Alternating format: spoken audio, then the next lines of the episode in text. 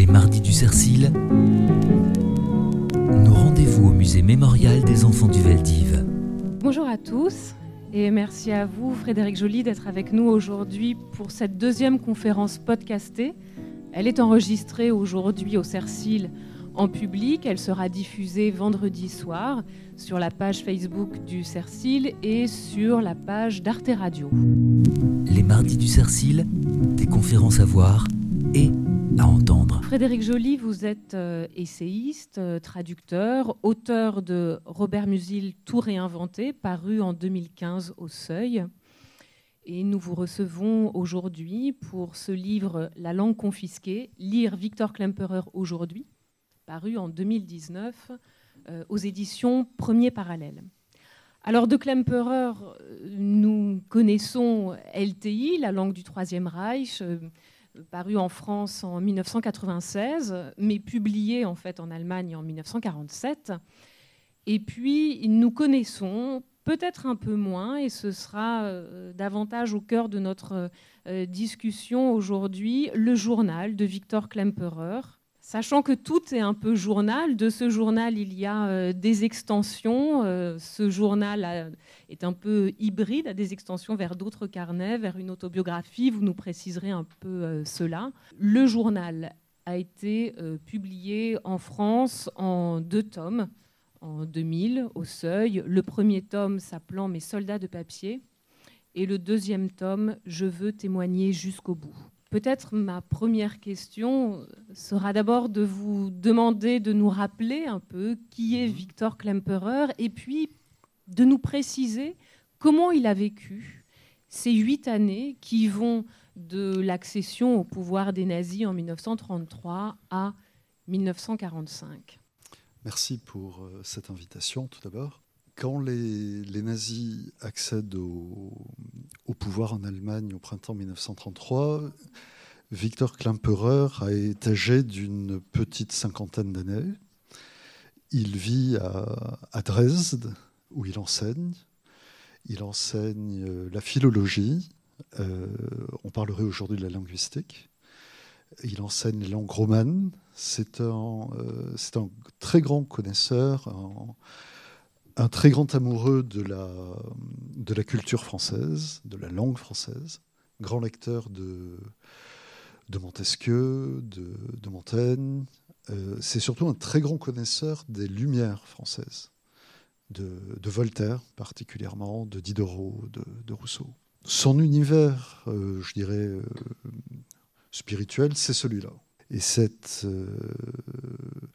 cet univers-là ne va pas simplement jouer un rôle, je dirais, protecteur tout au long de ces années. C'est véritablement un, monde euh, qui va lui servir d'outil, d'outillage pour, euh, pour faire face à ce qui est en train de se passer en Allemagne et tenter de le penser. Il y a une phrase, euh, il y a une phrase très,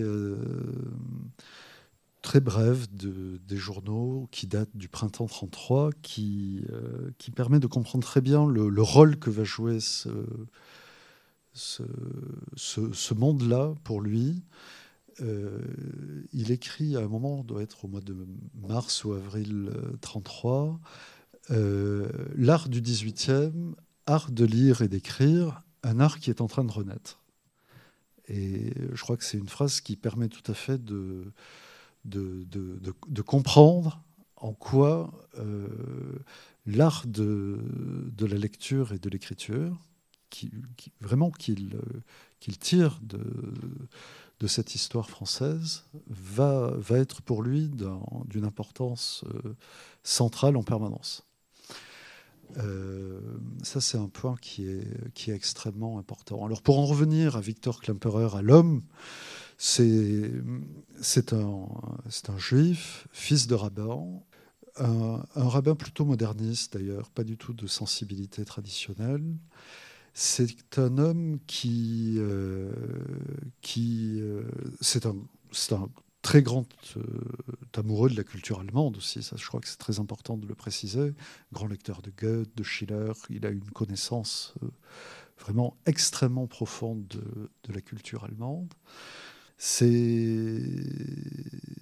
un homme qui est extrêmement représentatif des, déchirements identitaires qui, qui, vont être euh, ceux d'un très grand nombre de, juifs allemands euh, à cette période euh, dans ces années 30. Il, je trouve qu'il incarne, à mon sens, vraiment à la, à la, à la perfection ce ce, profil, ces, juifs qui euh, avaient un attachement viscéral à l'Allemagne et qui étaient véritablement convaincus de l'existence de, ce qu'ils appelaient une, symbiose judéo-allemande et qui progressivement, au fil des, années 30, vont, se rendre compte euh, que, cette symbiose est en train d'être saccagée par le nazisme c'est à ce titre, c'est quelqu'un qui a un itinéraire confessionnel très particulier, pour le moins complexe et tortueux, puisque sous la pression de, ses frères, qui étaient médecins et, avocats, qui étaient très, très ambitieux, euh, il va se convertir au, protestantisme très jeune, puisqu'à à cette date en Allemagne, lorsqu'on souhaitait faire une carrière euh, universitaire, académique, ou, mener une profession libérale, mener une existence d'avocat ou de médecin, il fallait se convertir. La conversion était vraiment le passeport pour, euh, pour ce type de carrière. Très jeune, à la demande très insistante de ses frères, il se convertit donc au, au protestantisme. Il va se marier avec une jeune femme protestante, mais à l'occasion de, ce mariage avec une protestante, il va euh, se reconvertir au judaïsme, euh, se sentant particulièrement euh, en porte-à-faux avec, avec la vision des choses de ses frères et n'ayant finalement pas très apprécié ses, pressions trop, trop insistantes à son goût.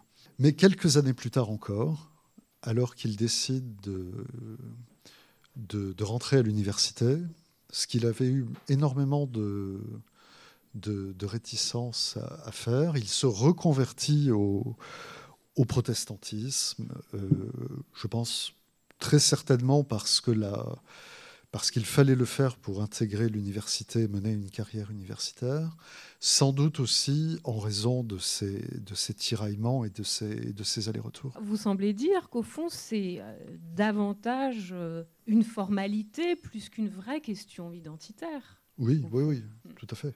C'est euh, vraiment pour complaire à ses, à ses, frères et pour ne pas les, je dirais, les, les entraver dans leur, dans leur carrière respective qu'ils euh, décident de le faire. Euh, donc euh, c'est une situation qui est, complexe. Il n'hésitera pas d'ailleurs à utiliser le terme plutôt amusant de bigamie confessionnelle. et une bigamie confessionnelle qu'il ne vivra pas de façon particulièrement, particulièrement légère, alors même qu'il est un voltairien convaincu, et qu'il a, par rapport à la religion, euh, une attitude extrêmement euh, euh, distanciée. Mais, mais c'est un sujet qui existentiellement est, est, lourd. Voilà. c'est donc quelqu'un qui va mener une carrière universitaire assez, assez classique de, de philologue, qui va l'amener à occuper une chaire à, à l'université l'université de, Dresde, et, qui, euh, en ce printemps 1933, est, est, un intellectuel, disons, euh, relativement connu, qui a beaucoup publié sur, euh, sur, les, sur la littérature française, sur l'histoire culturelle française. En 1933, il vient tout juste de publier un livre sur Corneille qui, euh, qui n'est pas, euh, qui n'est pas une figure intellectuelle prestigieuse. Klemperer, en 1933, ce, n'est pas quelqu'un qui est, connu du grand public du tout, mais qui a une carrière universitaire assurée. Euh, cette carrière universitaire, bien évidemment, elle va exploser totalement en vol dans les mois qui vont suivre l'accession des, nazis au pouvoir, puisque bien évidemment, il va être chassé de l'université. C'est l'occasion d'évoquer le statut très particulier de, de, Klemperer, ce statut que, que lui octroie ce mariage avec une protestante, ce que l'on appelait à l'époque un, un mariage mixte. C'est un statut qui va lui permettre de traverser les années de guerre. Alors, il n'échappera certes pas euh, à l'exclusion de l'université, aux, brimades, aux vexations et puis aux, persécutions les plus, les plus graves. Il n'échappera pas aux perquisitions, il n'échappera pas au, travail forcé, il n'échappera à rien sauf au pire. Mais euh, je, crois que c'est un point qui, est important. Les Klempereurs vont survivre aux années de guerre, mais s'ils survivront aux années de guerre, c'est beaucoup plus en raison euh, de la destruction de Dresde par l'aviation alliée qu'en raison de ce statut. En vérité, si Dresde n'avait pas été rayé de la carte par les aviations britanniques et américaines, les Klemperer auraient été déportés et assassinés euh, au mois de février 1945, euh, date à laquelle Dresde est, bombardée. Leur sort est, pour ainsi dire, euh, scellé. Voilà, donc je dirais que ce statut va leur permettre de tenir jusqu'au bombardement allié. Et ce sont vraiment les, les bombardements alliés qui les, qui les sauveront. Donc, que se passe-t-il entre l'année 45 et, et l'accession euh, des nazis au pouvoir en Allemagne en 1933, ben, il se passe évidemment énormément de choses, évidemment énormément de choses tragiques et particulièrement, euh, particulièrement atroces que Klemperer va s'attacher à, à, consigner. Alors peut-être, disons-le tout de suite, au fond, Victor Klemperer est l'un des douze survivants de la communauté juive de Dresde qui comptait 6000 personnes à peu près. Euh, et euh, venons-en au, journal. Effectivement, si euh, vous pouvez, Frédéric Joly, nous préciser d'une part quelle est l'activité de diariste de, de Victor Klemperer? Est-ce qu'il commence un journal en 1933 Et puis, par ailleurs, quelle place tient ce journal pendant ces années de persécution? Et j'aimerais lire un, passage de, votre livre. Euh, vous dites il y a une fonction d'apaisement du journal.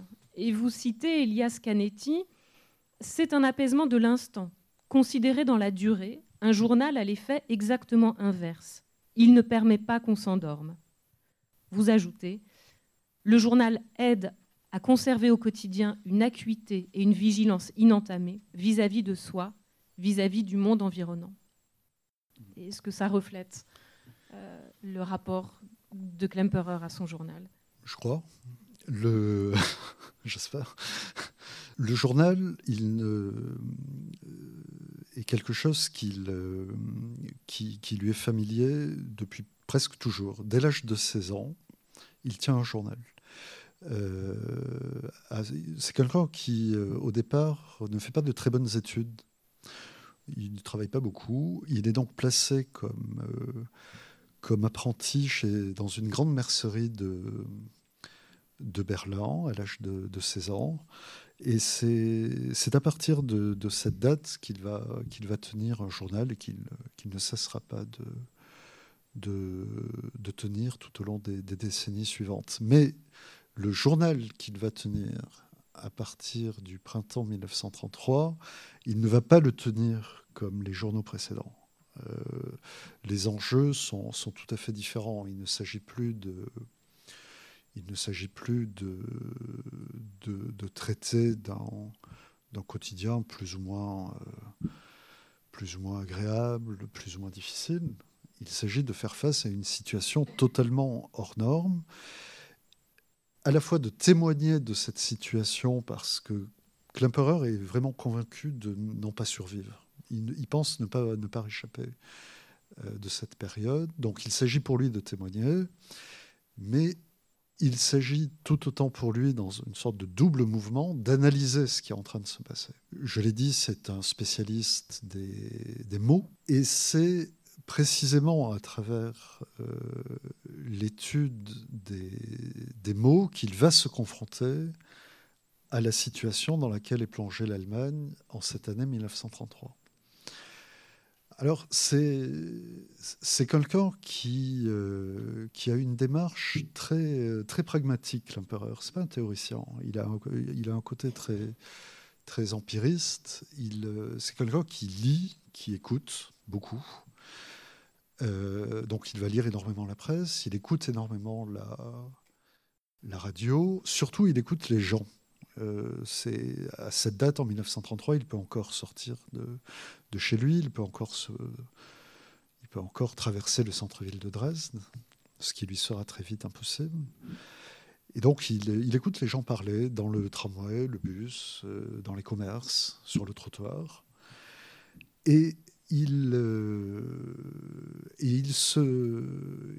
Très, très vite, dès le printemps 33, il comprend qu'il se passe quelque chose véritablement dans la langue. C'est-à-dire, il, euh, assiste à l'apparition d'un langage euh, forgé de toutes pièces, une phraséologie euh, forgée de toutes pièces, la phraséologie nazie, qui, il en a très très vite le, le pressentiment, va dans un premier temps, contredire la langue allemande, mais également, tout simplement, l'effacer, se substituer à elle. Et, il est tout de suite extraordinairement frappé par la, puissance de feu de cette phraséologie et la facilité avec laquelle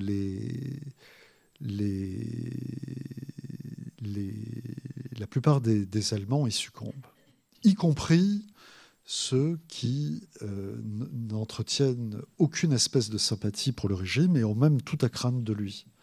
Par exemple, il reçoit des, lettres d'amis ou de connaissances qui ont, qui ont quitté l'Allemagne, contrairement à lui, installés en, Amérique du Sud, par exemple, et des lettres dans lesquelles il retrouve certains vocables, certains vocables nazis, alors même que ces gens euh, ont fui l'Allemagne à cause des nazis.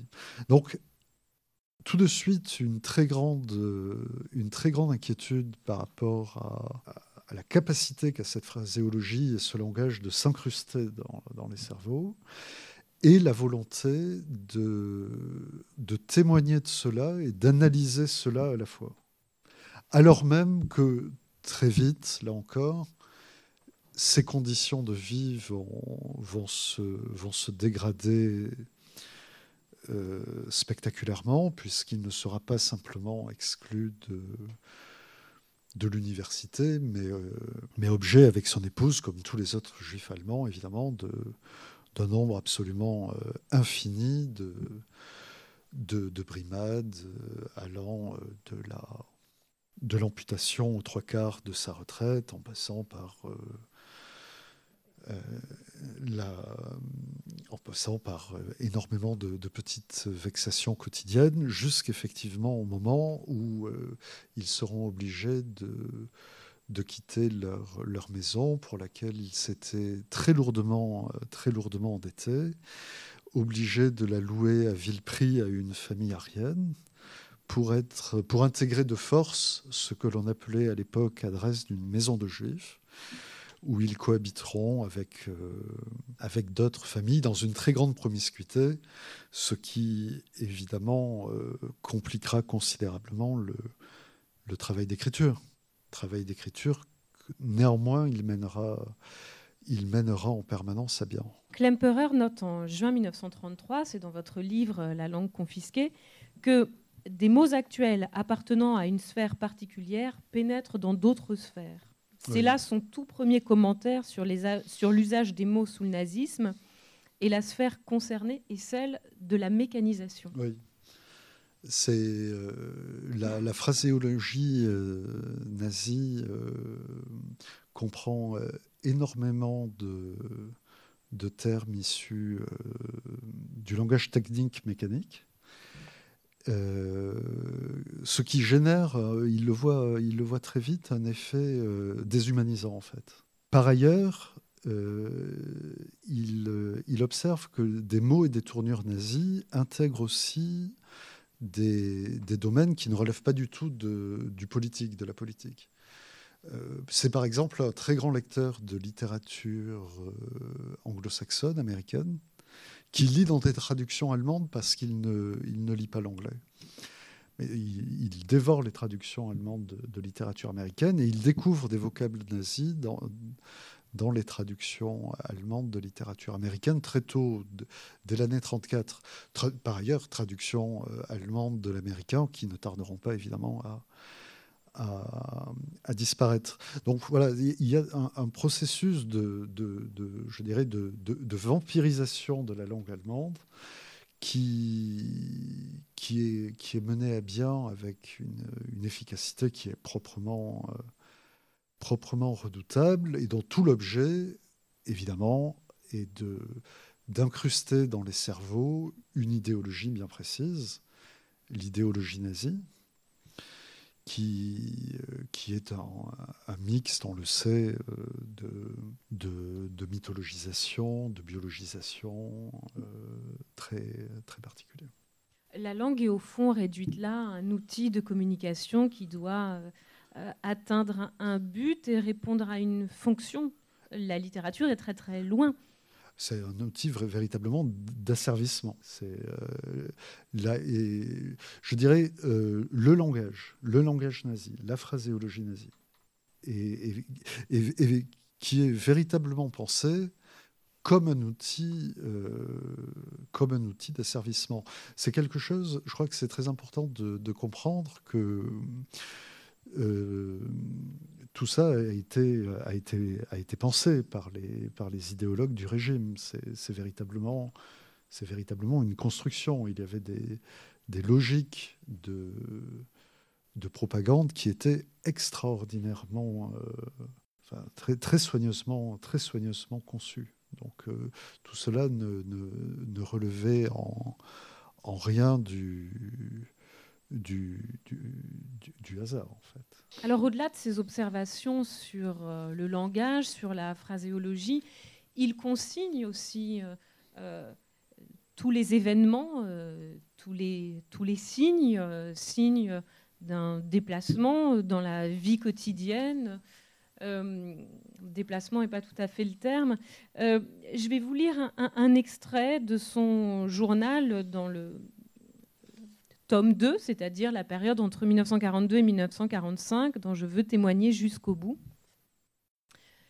euh, qui témoigne de la vie quotidienne des, Juifs sous le nazisme et de la manière dont il se sert de, ce journal pour euh, euh, énumérer, d'une certaine façon, ce qui change cette vie quotidienne. Le garrot se resserre de plus en plus. Ils inventent constamment de nouvelles mesures pour nous briser lentement. Qu'est-ce qu'il a pu y en avoir ces dernières années? Des grandes et des petites. Et le petit coup d'épingle fait parfois beaucoup plus mal que le grand coup de massue. J'énumère ces ordonnances. 1. Obligation de rester chez soi après 8 ou 9 heures du soir. 2. Chasser de notre propre maison. Obligation de s'installer dans un immeuble où sont regroupés les juifs de la ville. 3. Interdiction d'écouter la radio. Interdiction d'utiliser le téléphone. 4. Interdiction d'aller au théâtre, au cinéma, au concert, au musée. 5. Interdiction de s'abonner aux journaux ou d'en acheter. 6. Interdiction d'utiliser tout moyen de transport. 7. Interdiction d'acheter des denrées rares. 8. Interdiction d'acheter des fleurs. 9. Interdiction d'aller chez le coiffeur. 10. Interdiction de posséder une machine à écrire. 11. Des fourrures et couvertures en laine. 12. Un vélo. 13. Des chaises longues. 14. Des chiens, des chats, des oiseaux. 15. Interdiction de quitter la banlieue de Dresde, de pénétrer dans la gare, de passer sur la rive des ministères et dans les jardins publics. 16. 19 septembre 1941, étoile juive obligatoire sur les vêtements. 17. Interdiction de posséder des réserves alimentaires. 18. Interdiction de fréquenter les bibliothèques et les restaurants. 19. Pas de carte d'habillement. 20. Pas de carte de poisson. 21. Pas de rations spéciales telles que le café, chocolat, fruits, lait concentré. 22. Obligation de payer des impôts spéciaux. 23. Diminution de la retraite des deux tiers. 24 restriction des achats à 1 heure, de 15h à 16h, le samedi, de 12h à 13h. Voilà, je crois que c'est tout. Mais pris tous ensemble, ces points ne sont rien face au danger permanent de perquisition, de sévices, de prison, de camps de concentration et de morts violentes. Le, ce qui est euh, véritablement euh, extraordinaire chez, chez Klemperer, c'est la, manière. Bon, ce, que vous venez de lire, c'est euh, un processus d'étranglement. un processus d'étranglement progressif dont tout l'objet est de, je dirais, de, de, réduire la, population juive à un état de détresse morale absolue. Euh, jusqu'au moment où il s'agira d'assassiner, tout simplement. Euh, ce qui est euh, extraordinaire chez, chez c'est la façon dont sa, sa, puissance d'analyse se, se, se, renforce et s'aiguise à proportion de cet étranglement. Ça, c'est c'est pour ça que la, lecture des journaux est vraiment une expérience, euh, presque spirituelle en fait, euh, une expérience euh, extraordinairement forte. C'est la, capacité qu'il a, alors même que la, vie devient toujours plus invivable, à, à déployer une puissance d'analyse qui déjà en elle-même est très impressionnante. Voilà. Et ça, c'est Écrit-il aussi des choses insignifiantes dans ce journal? C'est-à-dire que est-ce que ce journal est une pratique quotidienne, coûte que coûte, qu'il y ait ou non des choses à dire ou à écrire? Euh, Comment va-t-il à ce journal quotidiennement? C'est-à-dire, je crois que dans une situation pareille, il part du principe que rien n'est trop insignifiant et rien n'est trop atroce en fait tout doit être dit. Et que même le, détail euh, le, plus, euh, le plus trivial ou le plus insignifiant du, quotidien a sa signification. Euh, quand, quand, il, quand il parle d'une descente de, de, la Gestapo dans, dans, la, maison de juifs où, il réside, il ne manque jamais de préciser que, par exemple, c'est un exemple parmi d'autres, mais il a ses patates sur le feu. Euh, mais je crois que c'est très important ce genre de choses. Cela, donne à la, restitution, à l'existence telle qu'elle est restituée au quotidien, toute sa densité existentielle. Et je crois que cela permet aussi au lecteur de voir les choses. Euh, cela, cela incarne les, choses. Et par ailleurs, effectivement, je crois que le, geste même du diariste, le geste même de celui qui tient un journal, par nature, consiste à, s'attacher euh, aux détails. Et, et c'est l'accumulation des détails au fil des années qui fait tableau. Et je crois que si, le journal de Klemperer fait tableau à ce point, c'est précisément par ce, goût du détail et cette accumulation des détails. Que se passe-t-il à partir du moment où, au fond, les Klemperer ne sont plus chez eux, mais euh, sont dans des Judenhaus, trois successivement? Euh, Que se passe-t-il par rapport au, papier, par rapport au journal, par rapport à ces écrits? Est-il inquiet qu'ils soient trouvés, qu'ils soient saisis oui, il est, naturellement euh, inquiet, puisque s'ils étaient, découverts par la Gestapo, ce serait évidemment une condamnation à mort pour, euh, pour lui-même et son épouse.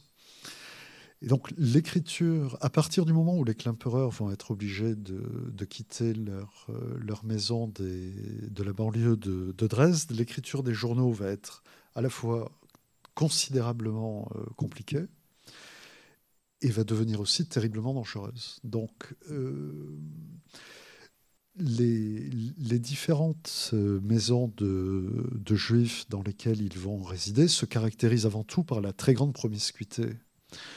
Les, les, couples, les familles se voient certes attribuer des pièces, mais mais les gens traversent les pièces, s'interpellent, partagent leur angoisse,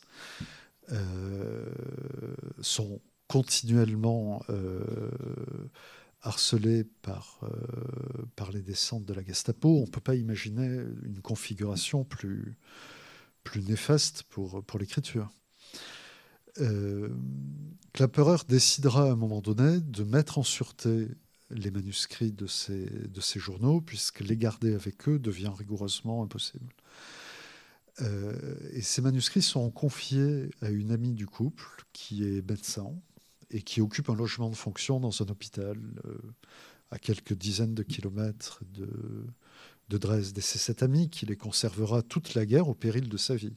Il est évident que si ces journaux avaient été trouvés chez elle, elle aurait été euh, emprisonnée et, exécutée, c'est absolument certain. Donc Klemperer ne conserve euh, dans la pièce où il vit avec son épouse que les dernières pages écrites. C'est son épouse qui, euh, très régulièrement, peut-être pas chaque semaine, mais tous les 15 jours, 3 semaines, va apporter chez cet ami les, pages, euh, les pages tout juste écrites. Et à partir de l'année, je dirais, 1942, la dimension de témoignage va, plutôt prévaloir sur la, dimension d'analyse, tout simplement parce que pour analyser euh, euh, pour analyser une configuration historique, pour analyser le rapport au langage d'une population, pour, euh, pour analyser une configuration géopolitique, il faut un, quotidien au un minimum propice pour cela. Il faut un peu de tranquillité d'esprit, un peu de, un peu de répit, euh, au minimum deux ou trois heures par jour de répit. Ça, il ne, il ne peut plus en disposer. Donc euh, les, les, trois dernières années de la guerre, je dirais les années 42-45, on le voit très bien à la lecture des journaux. Le, premier tome, la dimension analytique est beaucoup plus importante. Dans le second tome, c'est la dimension de témoignage qui prévaut, tout simplement parce qu'il n'a plus la disponibilité d'esprit et la sérénité nécessaires à un travail véritablement analytique. Mais par ailleurs, a-t-il accès aux outils d'information? J'imagine que pour une partie, c'est un peu aveugle. Alors, euh, il, a accès euh, difficilement à la presse. C'est-à-dire qu'il parvient à se procurer des, journaux et, et, à, et, à, lire les, la, presse du jour. Euh, ce qui, là encore, relève à la fois de la prouesse et du très grand danger, puisque naturellement, les Juifs n'avaient absolument pas le droit de, disposer de la, presse dans, les maisons, dans les immeubles qu'ils qu'ils occupaient. Mais, euh, il parvient à, suivre, attentivement euh, l'évolution du, l'évolution du, conflit. Et je dirais, tous les, quand, il, quand il restitue d'ailleurs la, vie quotidienne de ces, de ces maisons de juifs, on voit que tous les habitants sont sont évidemment suspendus à, à, l'évolution du conflit, mais qu'il est extrêmement difficile de, de, de s'en faire, une idée, de s'en faire une idée parfaitement fiable, parce qu'il y a énormément de, rumeurs, beaucoup de fausses informations, des espoirs déçus, des illusions. Et, les informations qui lui parviennent, il, il, montre toujours une prudence extrême à leur égard. Il sait qu'il faut les prendre avec, euh, avec des pincettes. Mais il y a un lieu à Dresde où, où les informations sont d'une fiabilité parfaite, c'est le cimetière juif puisque l'administrateur du cimetière juif, qui a son logement de fonction sur place, euh, est à la tête d'un réseau d'information euh, extrêmement bien organisé. Et, c'est d'ailleurs euh, au cimetière juif que l'on sait très exactement ce qui se passe en Pologne, ce qui se passe en Roumanie. On a une idée extrêmement précise de, l'extermination en cours. En fait, on sait tout. Et si l'on sait tout, c'est aussi, euh, ça c'est une phrase très frappante du journal, c'est aussi parce que la Gestapo ne met pas les pieds au cimetière juif de Dresde. Klemperer dit à un moment, ils ont peur de leur mort. Euh, et, c'est aussi un lieu de sociabilité. C'est aussi un lieu de sociabilité où les gens qui souhaitent se faire une idée très précise de la situation se, retrouvent. Je reviens un peu sur le, le cœur du journal et de ce qui s'y écrit.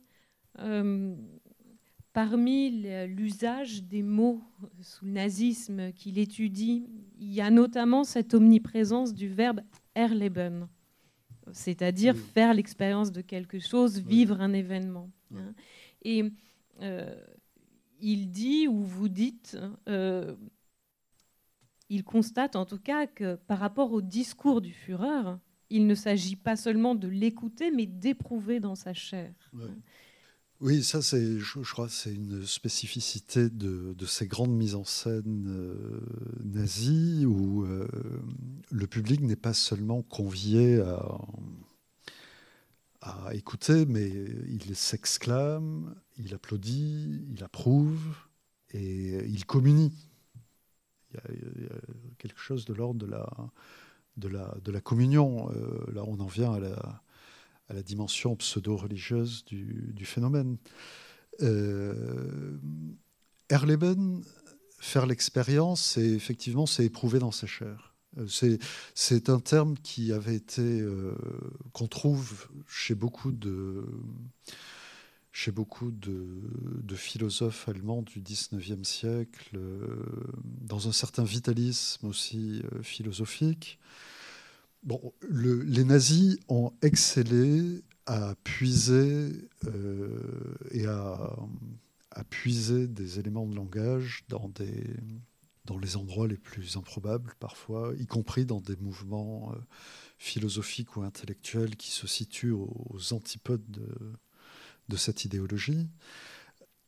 On peut penser à Nietzsche, par exemple, qui n'a absolument, à mon sens, rigoureusement rien à voir avec le, nazisme, mais dont le, un, certain, euh, un certain vitalisme a été, on le sait, euh, instrumentalisé avec une absence totale de vergogne. Euh, voilà, c'est euh, les, les, nazis puisaient là où ils pensaient pouvoir euh, avoir intérêt à puiser, sans aucun souci de cohérence intellectuelle, sans aucune, sans le, sans, sans évidemment le moindre respect pour pour les pour les pour les auteurs concernés. Finalement, ces observations vont, dans l'immédiate après-guerre, faire l'objet de de cette publication, de ce livre LTI. D'ailleurs, peut-être que vous pourrez nous, dire pourquoi ce titre. Euh, et puis surtout, quelle est la réception euh, en Allemagne de ce livre euh, sur la langue du Troisième Reich Oui, donc je l'ai dit, de 42 à 45, le travail d'analyse est extrêmement compliqué par les conditions de vie. Il est rendu quasiment impossible. Et ce n'est donc seulement qu'à partir de, de l'année 45, une fois la guerre terminée, une fois le, régime nazi mis à bas, que, que va se lancer dans l'analyse critique de ces douze années proprement, euh, infernales, dans l'objectif d'ausculter un phénomène qui n'a pas encore été. Les choses sont, très, très fraîches encore. LTI, c'est Lingua Terti Imperi, c'est-à-dire la langue du Troisième Empire, c'est-à-dire la langue du Troisième Reich. Euh, le contexte de, l'écriture de LTI, bon, il faut, je crois qu'il faut d'abord imaginer euh, essayer d'imaginer, c'est en vérité impossible, mais ce qu'a pu être la destruction de Dresde. C'est-à-dire que euh, c'est plus de 500 bombardiers américains et, britanniques qui, en une nuit, vont raser une ville qui est, qui est, c'est une des plus grandes villes d'Allemagne et une des plus belles d'ailleurs. Hein. C'est un véritable joyau baroque avec un musée qui est un des plus beaux musées du monde. tout ça, en l'espace de quelques heures, est rigoureusement rayé de la carte. Donc, c'est déjà en soi, les Klemperer avaient échappé miraculeusement aux déportations. Ils échappent, là encore, miraculeusement euh, à la destruction de, de, Dresde. Comme la plupart des Allemands, à ce moment-là, ils vont errer sur les, sur les routes pendant, plusieurs semaines au gré de, de l'évolution des avancées euh, des armées soviétiques et, et alliées. Euh, jusqu'au moment où le régime donc, va s'effondrer, où ils vont pouvoir regagner Dresde et, nouveau miracle, retrouver une maison qui, qui est à peu près intacte, un petit peu abîmée, mais enfin à peu près intacte. Et euh, Klemperer va donc se, se, mettre à travailler à LTI avec, euh, dans cette maison, dans cette petite maison très modeste, hein, et qui donne sur une ville noircie par le feu et détruite au 9 dixième. Euh, et pendant à peu près euh, un an et demi, il va se consacrer euh, pour l'essentiel à ce travail d'écriture, en puisant dans ce matériau immense que constituent les journaux, qu'il a tenus donc pendant 12 années, de 1933 à cette année 45. C'est vraiment des milliers de pages des milliers de pages qui ont été une sorte de, de laboratoire de travail et qui vont lui permettre donc de, enfin qui constituent un matériau d'une richesse inouïe qu'il va s'attacher à mettre en perspective. Je pense qu'on peut considérer que LTI est une sorte de mise en scène et mise en perspective du matériau accumulé tout au long de ces 12 années. Mais je crois qu'il est très important aussi de préciser que euh, Dresde en 1945, c'est une ville qui est occupée par l'armée soviétique, c'est-à-dire par, l'armée dirigée par le maréchal Staline. Euh, et très vite, euh, dès la fin de l'année 45, dès même la rentrée 45, Klemperer va assister à l'apparition d'une nouvelle phraséologie. Une nouvelle phraséologie est en train de s'imposer il va, il va lui donner pour nom LQI, Lingua Quarti Imperi, la langue du quatrième Reich. Donc c'est pour dire l'absence totale d'illusion qui, qui, est la, qui est la sienne par rapport au, régime qui est en train de, qui est en train de, de se mettre en place. Alors c'est une question très complexe parce que il ne, il ne mettra absolument pas sur un même pied d'égalité, absolument pas, le, le régime communiste et le régime nazi, mais il voit très bien tout de suite que les mêmes mécanismes d'asservissement sont à l'œuvre dans la langue. Euh, et donc c'est un moment qui est, qui, est très impressionnant, qui est déchirant aussi, puisqu'au fond, c'est quelqu'un qui se rend compte que, que ces derniers moments de liberté, il les a vécus euh, 15 ans auparavant et qu'il ne, il il connaîtra plus jamais la liberté, puisqu'il n'avait pas quitté l'Allemagne nazie, il ne quittera pas la, RDA, il restera. Il fera d'ailleurs une très belle carrière euh, universitaire euh, en, RDA, mais il sait très bien que tout cela se fera dans l'absence de liberté. Les mardis du Cercil, des conférences en public et en écoute mais au fond, euh, toute époque pourrait faire l'objet d'une étude euh, sur la langue. Euh, d'ailleurs, votre, votre livre s'appelle, le sous-titre est Lire Victor Klemperer aujourd'hui. Pourquoi lire Klemperer aujourd'hui? Bah, le, il y a une, la devise de Klemperer, c'est une autre.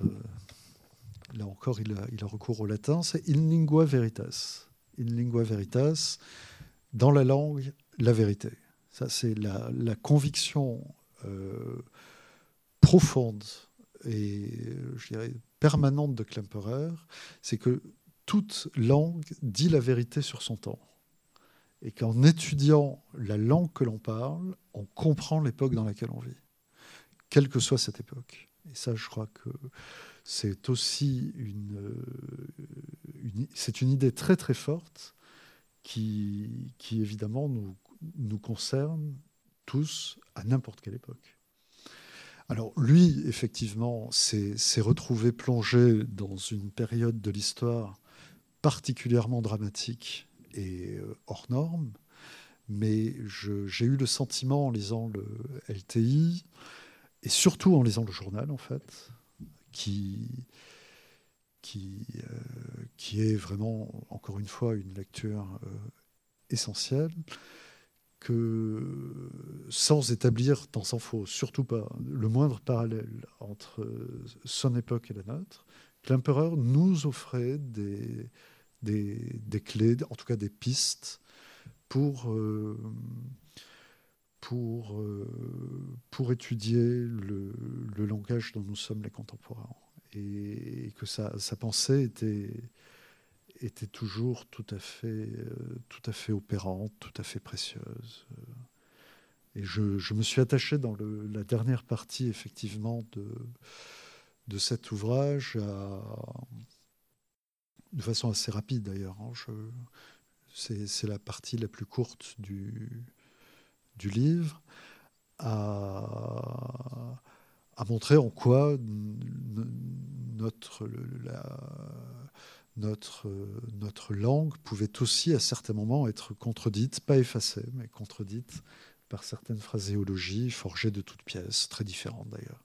Je pense que la grande différence entre notre époque et celle de Klemperer, c'est qu'on a eu une époque de, où, où, nous pouvons constater des, phraséologies très très diverses, très très différentes, évidemment beaucoup moins, euh, infiniment moins mortifères, ça va de soi, mais, mais qui peuvent à certains moments se révéler plus ou moins pernicieuses.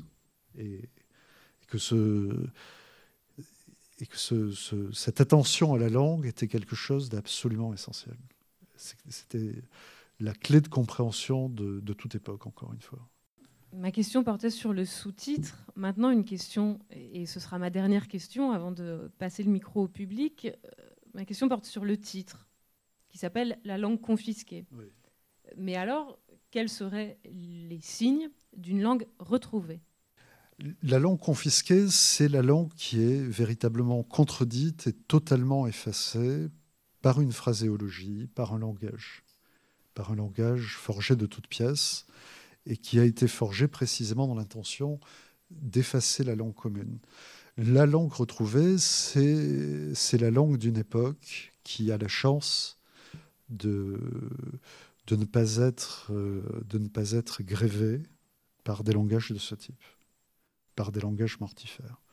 C'est une langue, la langue retrouvée, c'est euh, une langue qui est vécue euh, dans un rapport de liberté, d'inventivité. Est-ce que vous pensez qu'au jour d'aujourd'hui, l'Allemagne a retrouvé sa langue? Ah, C'est euh, une, c'est une question importante, très délicate. Euh, euh, je lisais récemment un, écrivain et traducteur que j'aime beaucoup, Georges Arthur Goldschmidt, euh, qui, a consacré toute son œuvre à cette question et qui ne répond pas du tout de façon catégorique à, cette. Euh, qui n'a pas de réponse catégorique à cette question, mais qui laisse ouverte la possibilité que, que l'allemand, la langue allemande, ne se remette jamais de ce qui s'est passé. Et, euh, et, cela me paraît la, meilleure façon d'envisager cette question complexe. Euh, je ne crois pas qu'une langue puisse se remettre d'une chose pareille. Je crois que le, ce qui s'est passé en Allemagne à cette époque n'a pas d'équivalent en fait dans l'histoire de l'humanité. C'est-à-dire que qu'une langue commune puisse être euh, effacée littéralement euh, avec à cette vitesse, euh, avec une, une, telle efficacité, je crois qu'il n'y a pas d'équivalent dans l'histoire. Euh, le siècle, le XXe siècle est un siècle de totalitarisme. Il est évident que la phraséologie soviétique en URSS a, a été absolument mortifère euh, et, a, a, totalement grévé le quotidien, les rapports humains, mais ce qui s'est passé en Allemagne est véritablement sans équivalent. Et, il n'est pas impossible, effectivement, qu'une langue, euh, de façon très souterraine, non, mais ne puisse pas se remettre d'une chose pareille. Qu'elle en garde la trace, je dirais en tout cas. Qu'elle en garde la trace. Son journal, euh, je l'ai lu et, j'ai été aussi très impressionné par les problèmes, dans le premier tome, problèmes de santé de sa femme mmh. et euh, ses problèmes cardiaques aussi. Tout à fait. Et euh, ça donne une, deuxième dimension à sa réflexion parce qu'on ne sait pas comment il va s'en sortir. Est-ce qu'il est-ce qu'il a conservé cette écriture au jour le jour? Parce qu'il écrit sans savoir de quoi demain sera fait. Dans le document qui a été édité, est-ce qu'il y a participé ou c'est quelqu'un d'autre qui l'a sorti? Alors, deux questions différentes. Concernant la. Ça, c'est un point effectivement très, très important, la question de, la santé. Euh, le, la sensation de, des taux d'étranglement, elle est effectivement décuplée par ces soucis de santé. Et euh, soucis de santé qui sont naturellement aggravés par les, par, par les circonstances. Euh, il parle, vous vous en souvenez peut-être, je crois que ça c'est quelque chose de, tout, à fait, tout à fait essentiel, je l'ai souligné dans le, dans le livre, il, euh, il, se choisit à un moment donné euh, ce qu'il appelle une philosophie du comme si. Il va.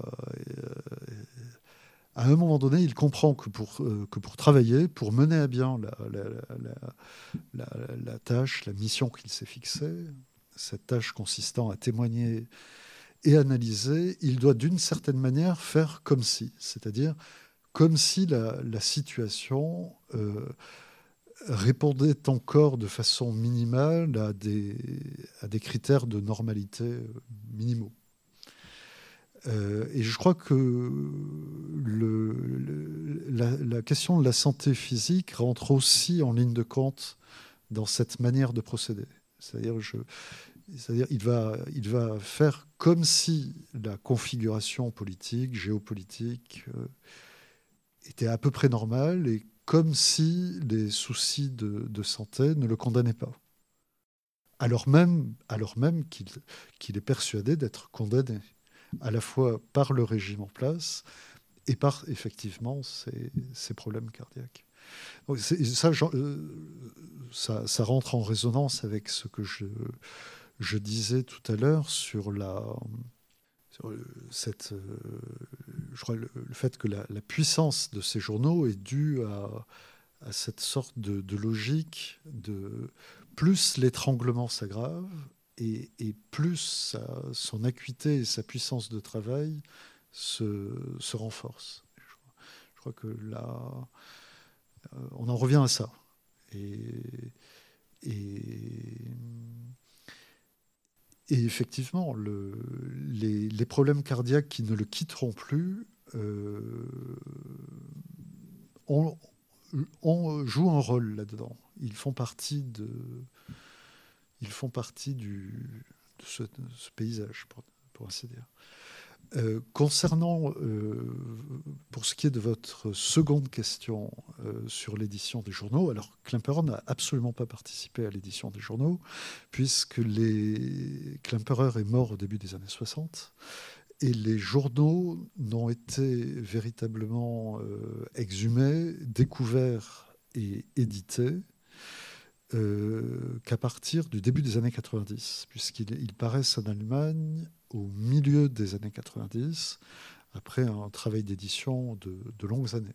Travail d'édition qui a été euh, absolument euh, considérable parce que la masse des journaux était elle-même considérable.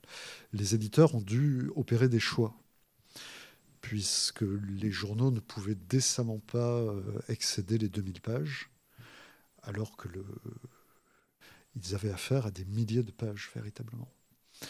Euh, et d'ailleurs, nous, en parlions, euh, nous en parlions tout à l'heure. Euh, au mois de novembre prochain, paraît en Allemagne, ça c'est tout à fait improbable, c'est une surprise pour moi, le, Kino Tagebuch de Klemperer, c'est-à-dire son journal de cinéma, de cinéphile. Klemperer était un très grand cinéphile. Il a passé des milliers d'heures dans les salles obscures. Et, ce, Kino Tagebuch a été constitué euh, est constitué d'un certain nombre de pages consacrées au cinéma qui avaient été écartées dans les années 90 par les éditeurs du, journal, euh, aux côtés de nombreux autres d'ailleurs. Hein, ils n'avaient pas, il pas le choix. Donc, Klemperer n'a absolument pas participé à l'édition des journaux si les journaux étaient gardés dans un endroit quelque part. Les manuscrits originaux, oui, oui, naturellement, oui, tout à fait, bien sûr.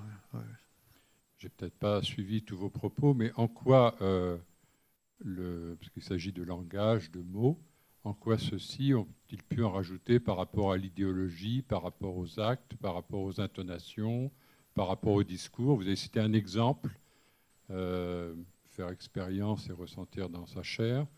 Vous avez parlé de vampirisation de la langue. Euh, vous avez évoqué une sphère, celle de la mécanisation. Enfin, concrètement, euh, je sais pas, germanophone, donc, euh, mais concrètement, est-ce que vous pouvez l'être justement plus concret? Eh bien, je vais citer quelques exemples.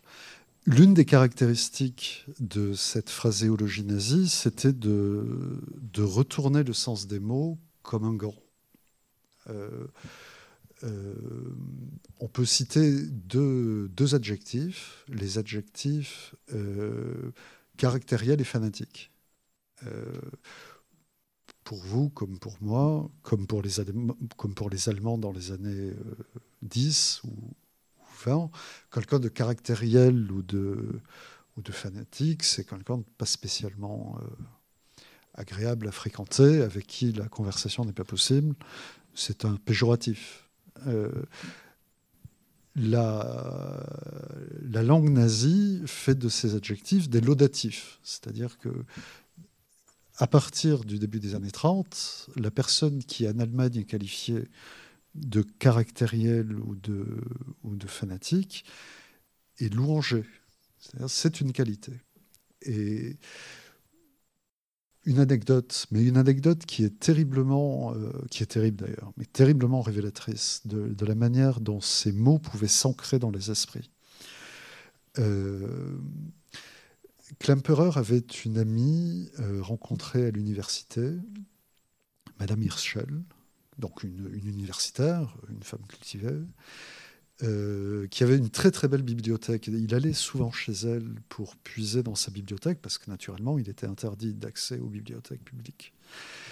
Euh, donc il avait très régulièrement l'occasion de parler avec cette Madame Hirschel, qui un jour lui dit Je me considère comme euh, juive libérale et fanatiquement allemande. Et, et, et Klemperer, à ce moment-là, est, est saisi par cette expression et lui dit écoutez, vous ne pouvez pas dire ça. Vous ne pouvez pas utiliser euh, un, mot pareil. Madame Hirschel, dorénavant, se dira passionnément allemande. Mais voilà, c'est euh, un exemple, je dirais, très concret de, conversation au quotidien qui témoigne de, la facilité avec laquelle des mots qui étaient retournés comme des gants pouvaient néanmoins être euh, repris euh, par, des personnes qui, qui avaient tout à craindre du régime. Et Madame Hirschel, il faut le préciser, sera assassinée à Auschwitz. Euh, on peut citer dans un tout autre registre, pour une toute autre optique, le terme de, de niché, porté, narvours. on parlait jusqu'au début des années 30 de, des jeunes, des jeunes sportifs, les nazis parlent de, de nicher ou de porter. C'est-à-dire c'est vraiment un terme emprunté à la, zootechnie, à la phytogénétique, dont tout l'objet est de, ravaler l'humain euh, au, rang animal, en fait. Euh, voilà.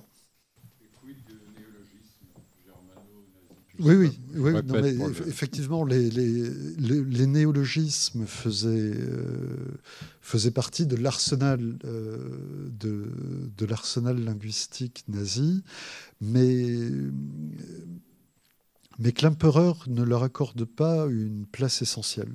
Euh, il dit notamment à, un moment dans, dans LTI que, que, les néologismes et les, et les slogans, et les slogans souvent les plus spectaculaires, ne sont pas forcément les choses les plus dangereuses.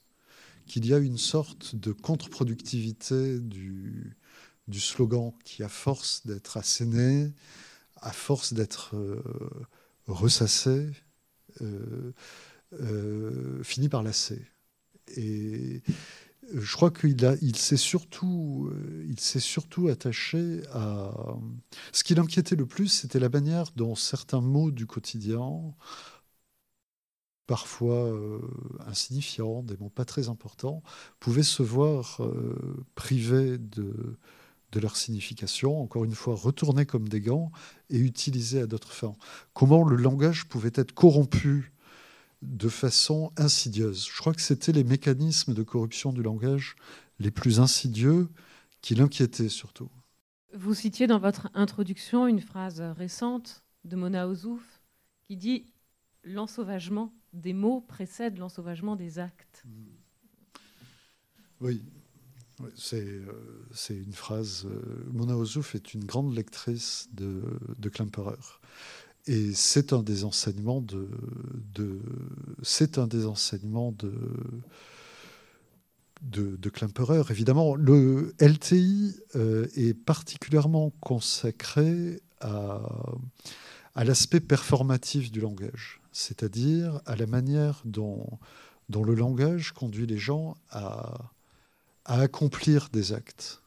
Euh, c'est la phraséologie nazie, c'était une phraséologie de, de croyance. C'était un langage qui était destiné à, à, persuader, à, convaincre, mais aussi et surtout à faire et faire faire. Et en l'occurrence, faire faire l'inexpiable à tous, ou du moins à la, à la grande majorité. Et c'est ce. Dire effectivement que l'ensauvagement des mots précède l'ensauvagement des actes, c'est souligner euh, cet aspect performatif du langage, la capacité qu'a le langage à faire faire des choses. En vous écoutant, je, passe, je pense aux trois mots qui sont sur, euh, entre guillemets, le tympan ou au-dessus du portail d'Auschwitz.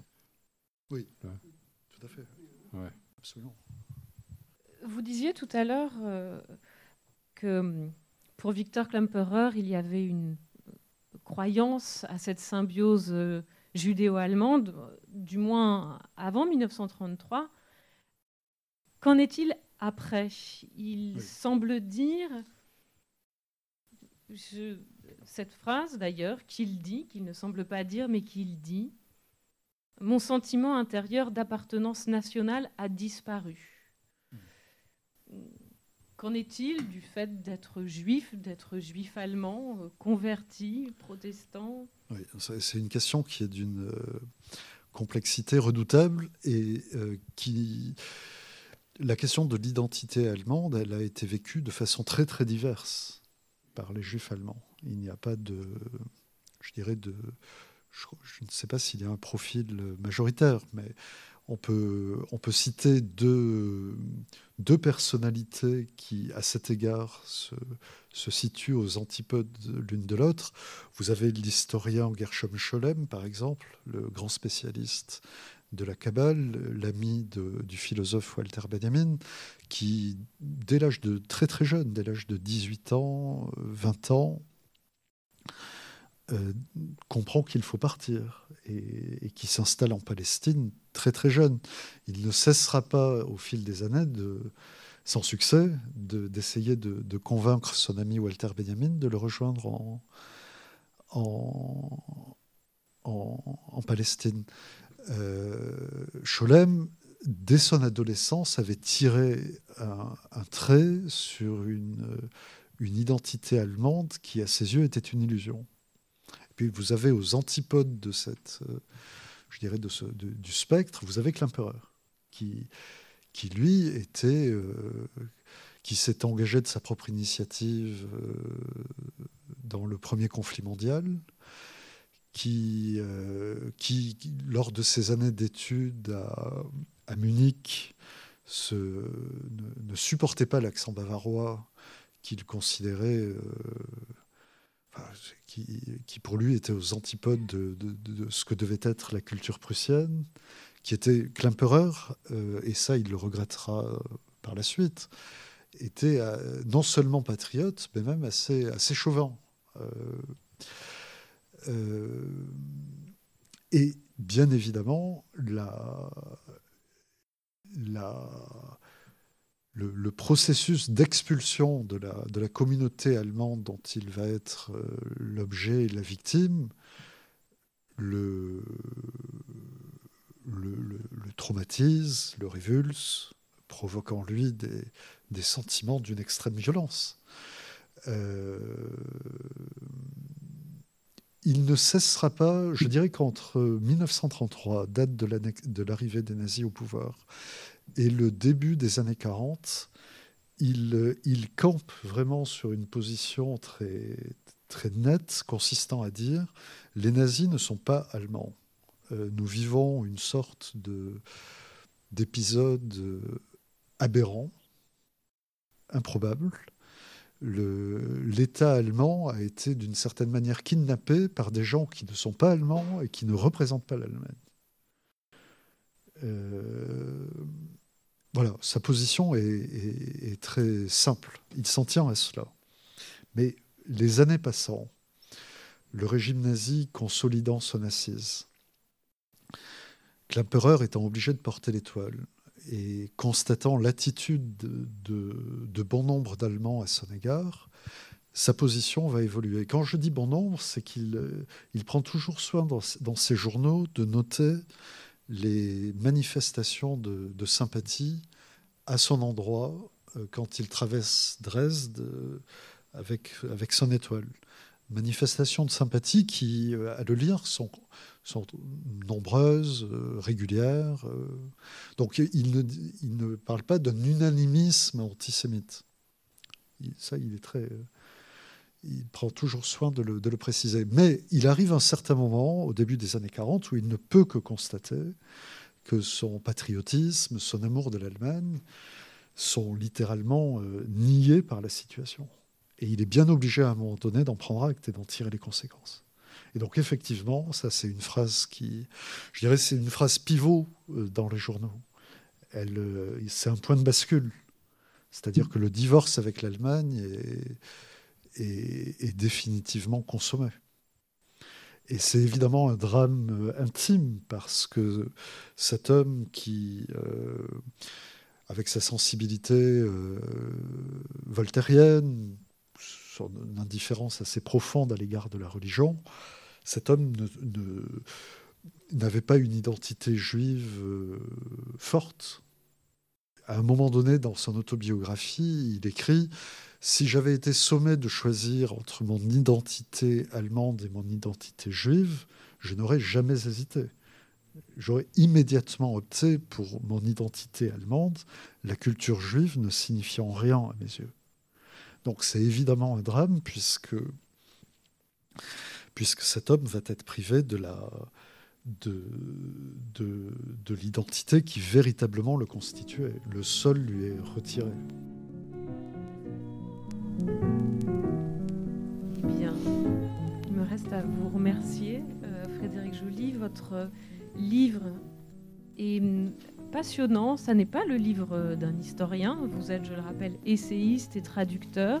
C'est un livre qui a une forme très libre et hybride, avec euh, énormément de références littéraires, euh, que ce soit des références polonaises notamment, Casimir euh, Casimir par exemple, ou Jean-Christophe Bailly. voilà, donc ce livre est en vente. Vous avez aussi celui de Klemperer LTI. Et il nous reste, nous, au CERCIL, à acquérir. effectivement, on déplorait que ces journaux en deux tomes de Klemperer soient peu connus. Euh, nous ne les avons pas euh, aujourd'hui, euh, mais ça ne saurait tarder. Je vous remercie. Merci à vous.